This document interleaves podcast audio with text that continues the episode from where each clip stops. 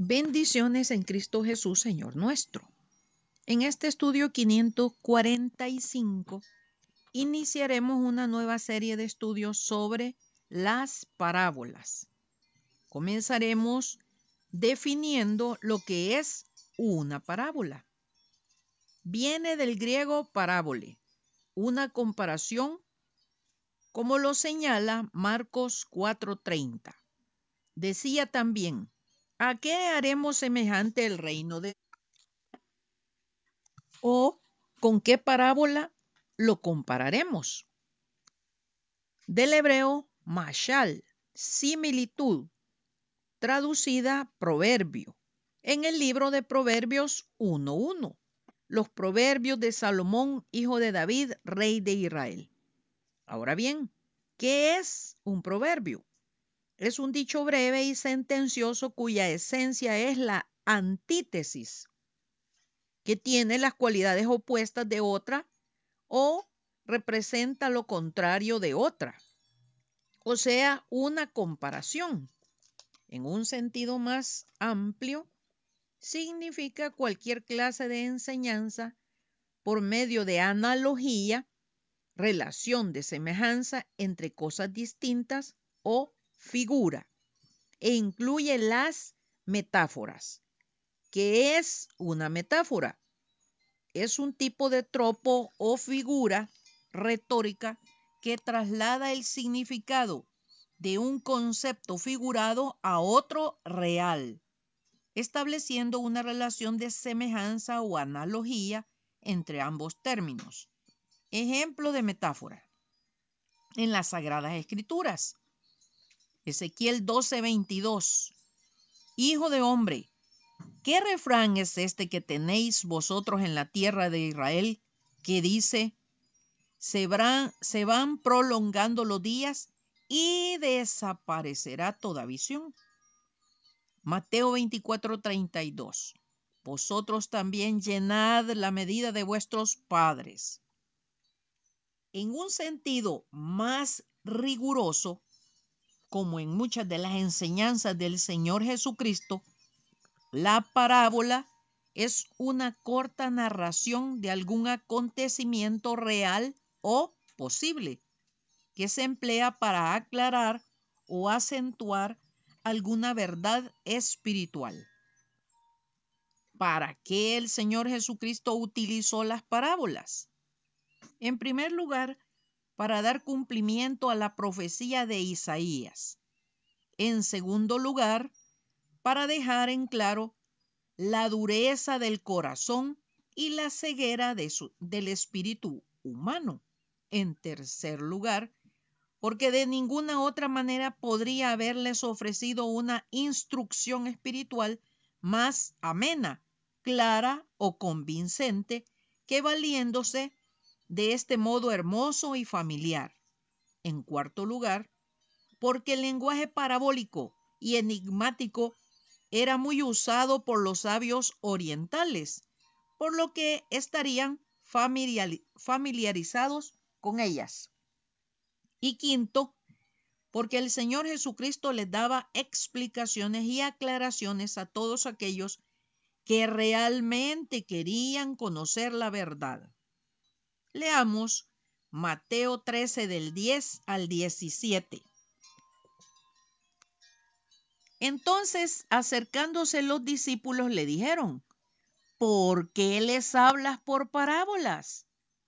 Él, respondiendo, les dijo, porque a vosotros os es dado saber los misterios del reino de los cielos, mas a ellos no les es dado, porque a cualquiera que tiene, se le dará y tendrá más, pero al que no tiene aún lo que tiene le será quitado. Por eso les hablo por parábolas, porque viendo no ven y oyendo no oyen ni entienden. De manera que se cumple en ellos la profecía de Isaías que dijo, de oído oiréis y no entenderéis, y viendo veréis y no percibiréis, porque el corazón de este pueblo se ha engrosado y con los oídos oyen pesadamente y han cerrado sus ojos para que no vean con los ojos y oigan con los oídos, y con el corazón entiendan y se conviertan, y yo los sane. Pero bienaventurados vuestros ojos porque ven y vuestros oídos porque oyen. Porque de cierto digo que muchos profetas y justos desearon ver lo que veis y no lo vieron, y oír lo que oís y no lo oyeron.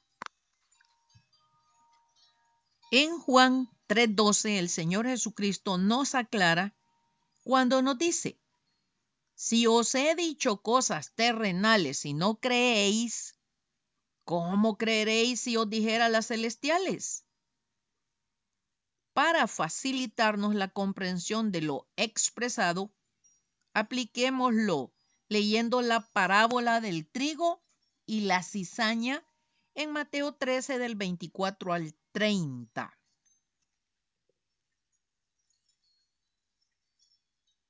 les refirió otra parábola diciendo, el reino de los cielos es semejante a un hombre que sembró buena semilla en su campo. Pero mientras dormían los hombres, vino su enemigo y sembró cizaña entre el trigo y se fue. Y cuando salió la hierba y dio fruto, entonces apareció también la cizaña. Vinieron entonces los siervos del padre de familia y le dijeron, Señor, ¿no sembraste buena semilla en tu campo? ¿De dónde pues tienes cizaña? Él les dijo, un enemigo ha hecho esto. Y los siervos le dijeron, ¿quieres pues que vayamos y la arranquemos?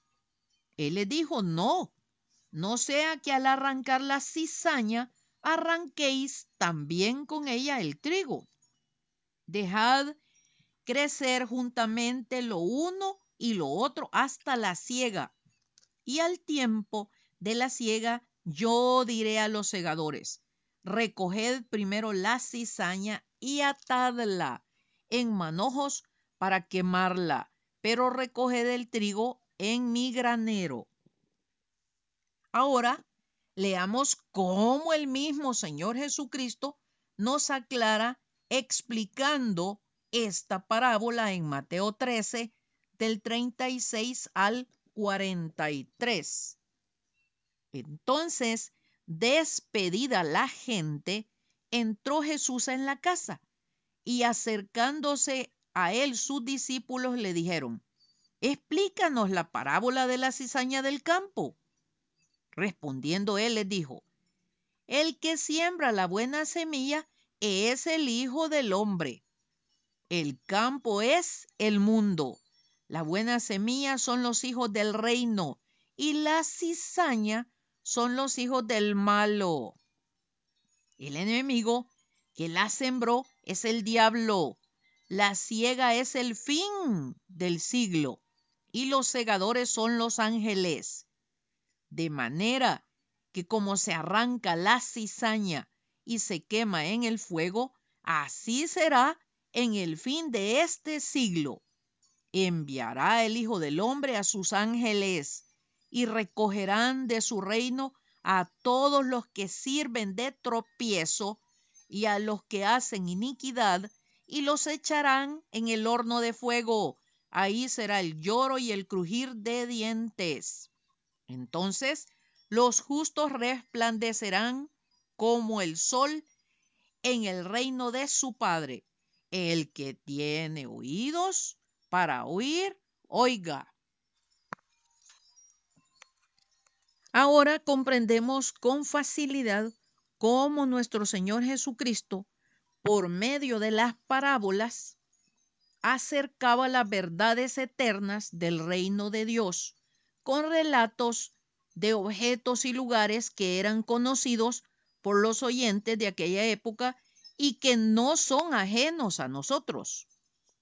Porque toda la escritura es inspirada por Dios para mostrar desde Génesis hasta Apocalipsis su plan de salvación a través de su único Hijo, el Señor Jesucristo porque hay un solo Dios y un solo mediador entre Dios y los hombres, Jesucristo hombre, el cual se dio a sí mismo en rescate por todos. Nos dice Primera Timoteo 2, 5 y 6. En la parábola que nos ocupa se menciona la cizaña. La mayoría tenemos una idea de lo que podría significar, pero ¿realmente sabemos qué es la cizaña? Es una planta de tallo ramoso, hojas estrechas y espigas anchas y planas, cuyos granos contienen un principio tóxico. Es una planta muy difícil de estirpar. El Señor, aplicándolo a la vida en este mundo, dice que las cizañas son los hijos del malo, o sea, de Satanás. Con esta parábola, el Señor nos muestra que siempre habrá creyentes verdaderos y falsos dentro del cuerpo de Cristo, que no siempre es posible distinguir el falso del genuino.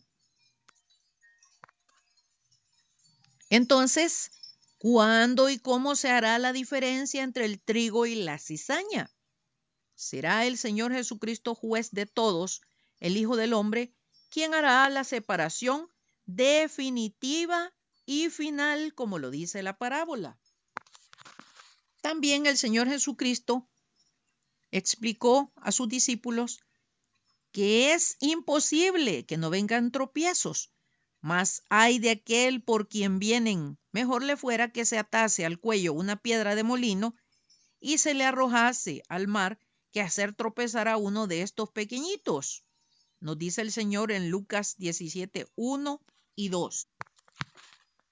Recordemos que una parábola es una narración de un suceso que puede ser fingido, real o posible, de la que se deduce por comparación o semejanza una verdad importante o una enseñanza espiritual.